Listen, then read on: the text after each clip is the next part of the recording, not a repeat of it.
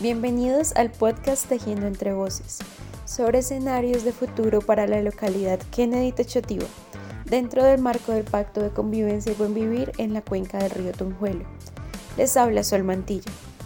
Este podcast es presentado en alianza con el Laboratorio de Análisis Espaciotemporal y Estudios de Futuro de la Universidad Externado de Colombia y la Comisión para el Esclarecimiento de la Verdad.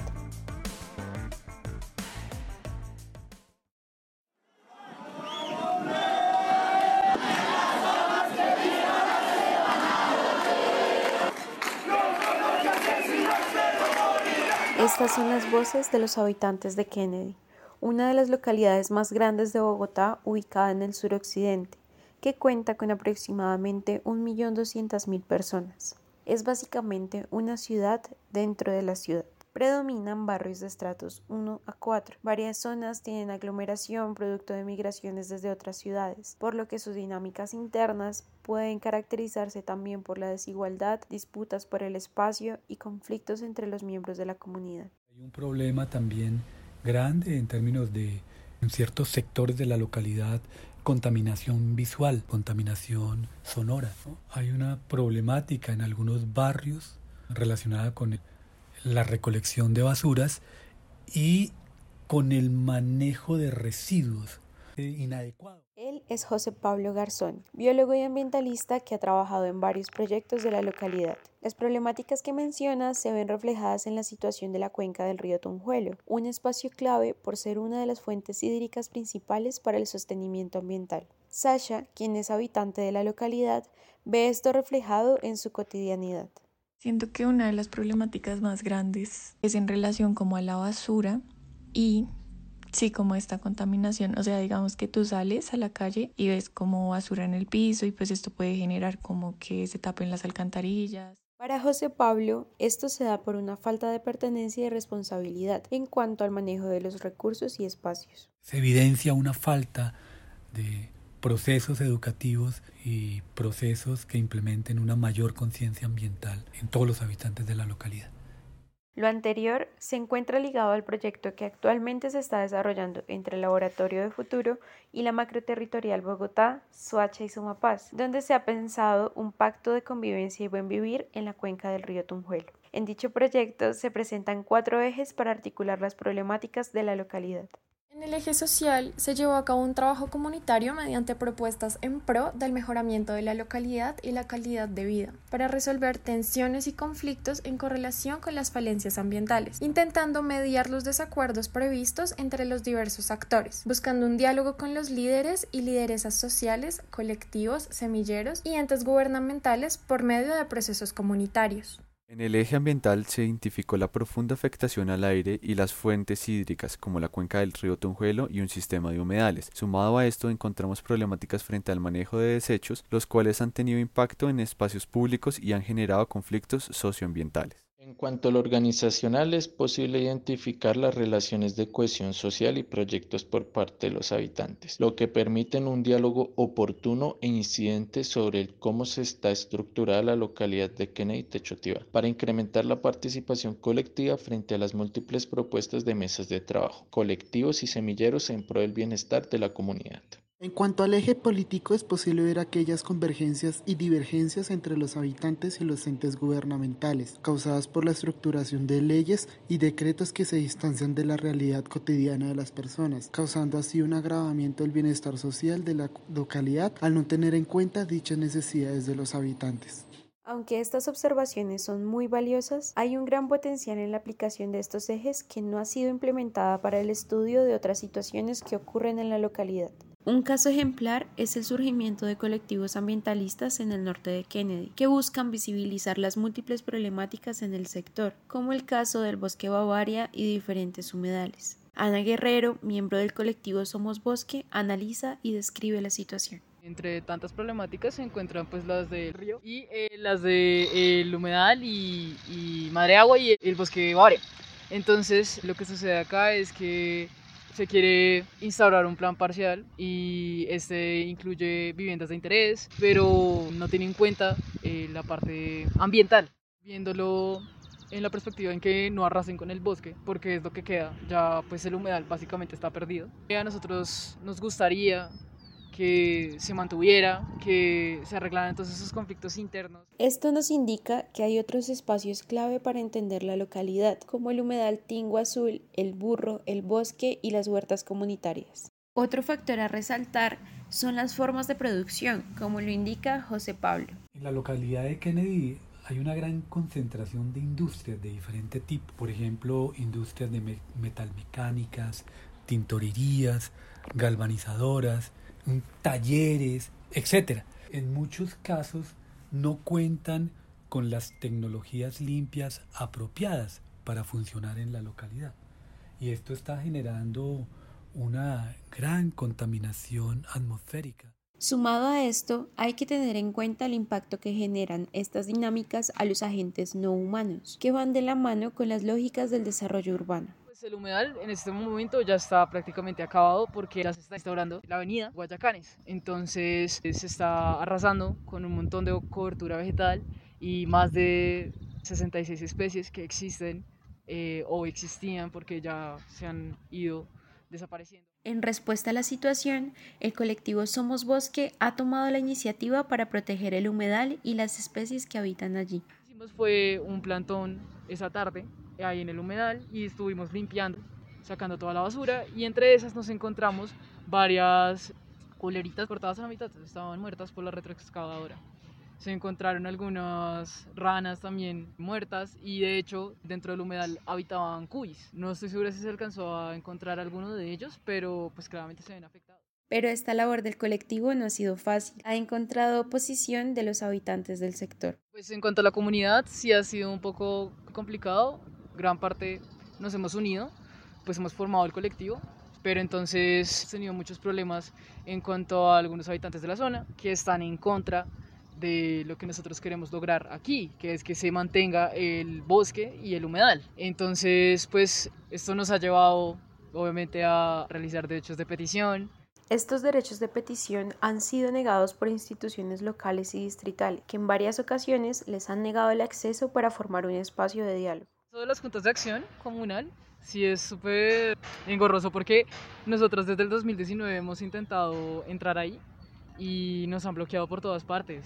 Hay demasiados intereses individuales, entonces se desvía completamente toda la acción que se quiere generar. Esto al final bloquea el camino para la negociación, que para José Pablo representa un eje fundamental en la creación de un cambio significativo. Hay unas problemáticas expresadas por las comunidades y hay unos gobernantes que están en la obligación de escuchar las necesidades de las comunidades y hay que entrar a negociar.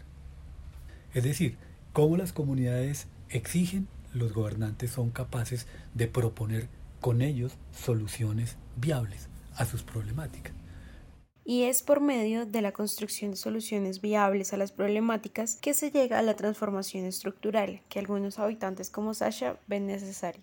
Entonces es necesario hacer desde ese cambio estructural eh, y pues en esta priorización de la vida y del humano y no solo pues del humano sino sí como del ecosistema. Pero ¿cómo se vería ese cambio estructural? Y más importante, ¿cómo construirlo?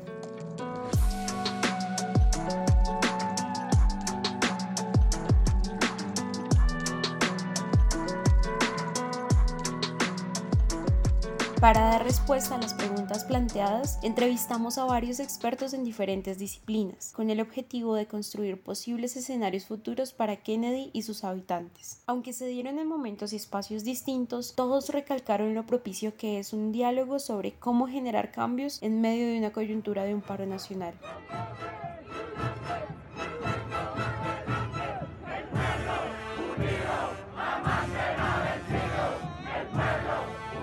Desde el 28 de abril del 2021 y al momento de grabar este podcast, se han registrado marchas masivas a nivel nacional expresando inconformidad con varios proyectos del gobierno de Iván Duque y rechazando la violencia policial en contra de los manifestantes.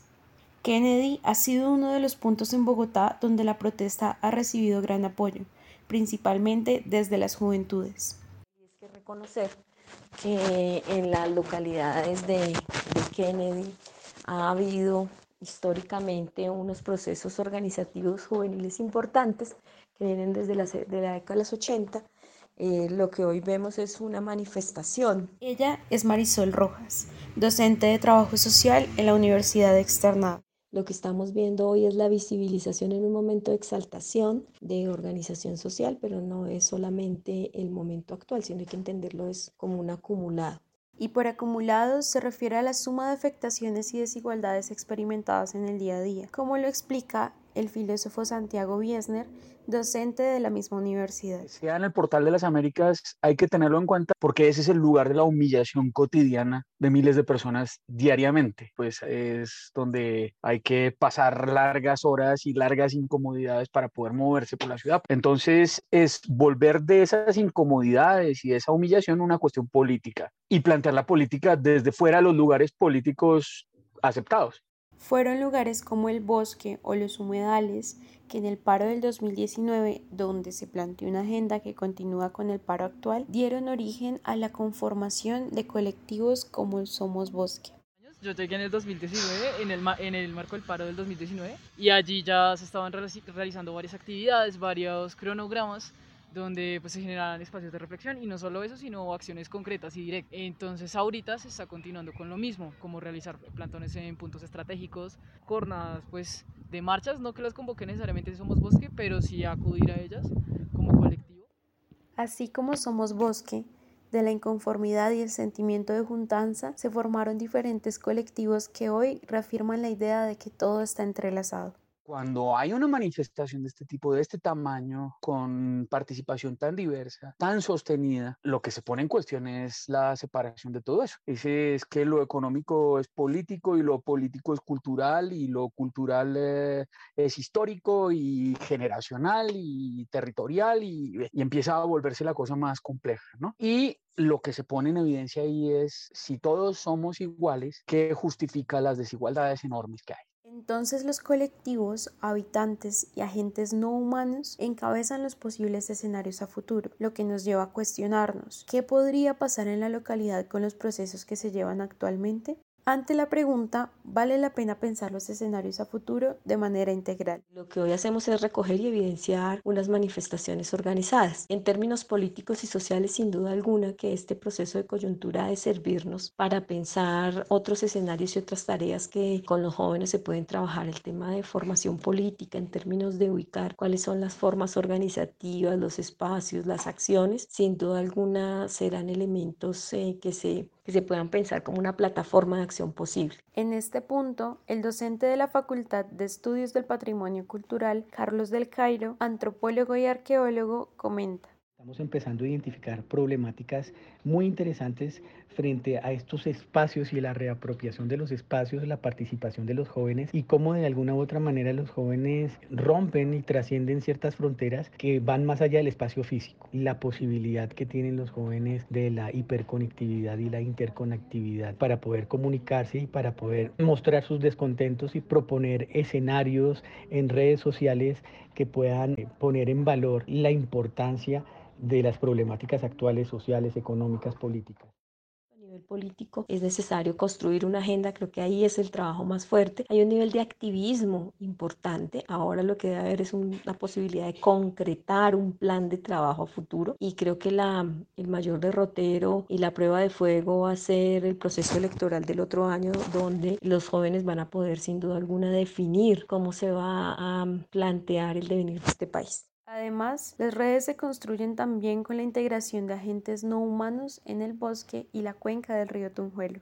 Sí, definitivamente, y sobre todo con el tema del, río Tunjuelo, pues es, es, evidente donde algunos actores humanos y actores no humanos tienen la misma capacidad de agenciamiento para modificar o para estructurar eh, un comportamiento, una dinámica sociocultural. En ese orden de ideas e, es interesante porque de alguna u otra manera, más allá del tema de la violencia física y demás, hay unos espacios que se están convirtiendo en espacios em, de referencia simbólica que aluden al tema de la resistencia y de la persistencia. Entonces por eso el movimiento social como Somos Bosque abarca la protección de los espacios y recursos naturales y de quienes lo habitan, pues será la manera de asegurar para todos en el futuro el buen vivir. Para pensar desde en común cómo puede ser una buena vida. Si es política también en este sentido, es una política por la vida y otras formas de vida.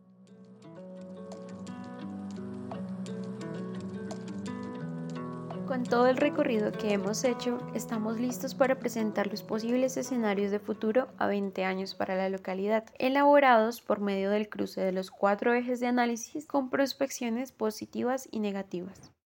En el primer escenario, la cultura es central, ya que por medio de muestras artísticas se han apropiado y resignificado los espacios.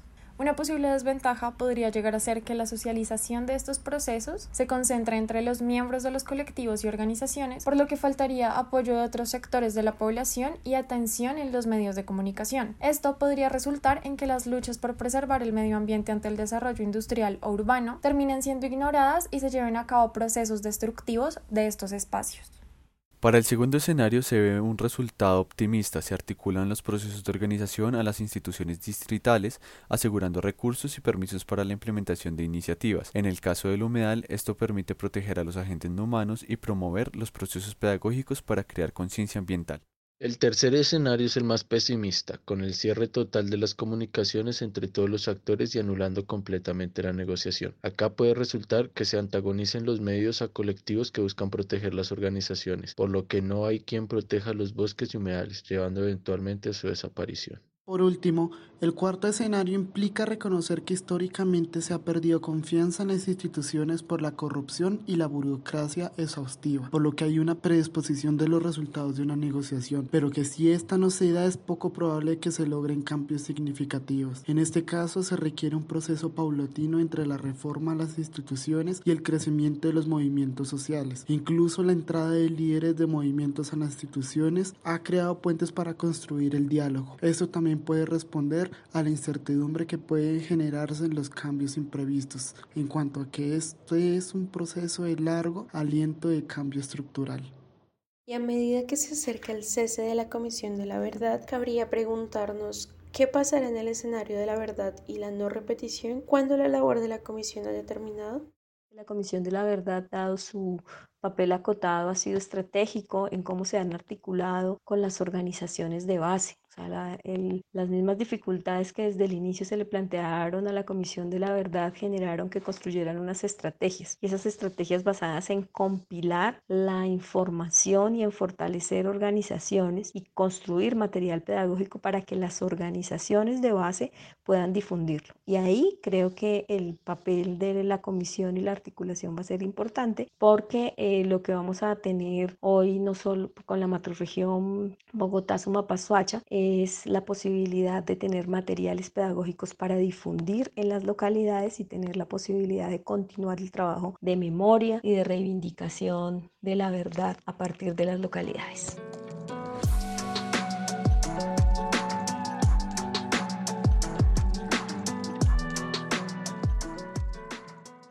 Llegamos al final de este podcast y tenemos muchos sentimientos encontrados. Sin duda, quienes luchan y han venido haciéndolo desde hace mucho tiempo van marcando la historia. Una historia que nos ha permitido reconocer cuán variados pueden llegar a ser nuestros repertorios, cuánta fuerza albergamos en nuestros corazones, nuestras inmensas posibilidades desde la unión para transformar. Seguiremos juntos generando espacios para la verdad, la convivencia y la no repetición. Venceremos. Les leo un pequeño fragmento escrito por Valentina Arellano, una estudiante de licenciatura en Humanidades y Lengua Castellana de la Universidad Distrital, quien es habitante de la localidad.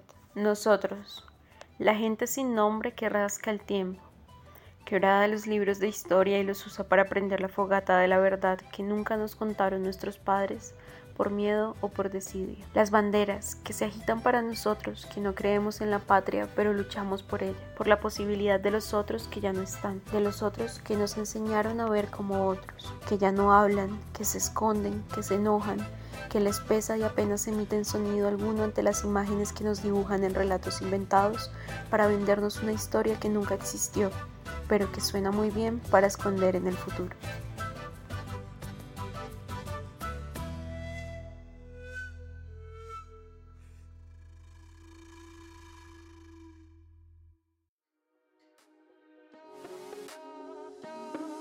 Este podcast fue producido por Camilo Ariza, Cristian Ramírez, Daniel Enríquez, Gabriela Garzón, Juan Andrés Rodríguez, Nicolás Cerinza, Sol Mantilla y Valeria Cárdenas y fue editado por Juan Andrés Rodríguez. Un agradecimiento a las personas que participaron en las entrevistas. Ana Guerrero del colectivo Somos Bosque, Carlos del Cairo, José Pablo Garzón, Marisol Rojas, Santiago Wiesner y Sasha Raikovich. Un agradecimiento especial a Laura Valentina por compartirnos su texto. El informe base para la prospección de escenarios fue elaborado por estudiantes de antropología de la Universidad Externado de Colombia en el segundo semestre académico del 2020. Un reconocimiento especial a la Comisión de la Verdad, la cual cesa su labor en el segundo semestre del 2021.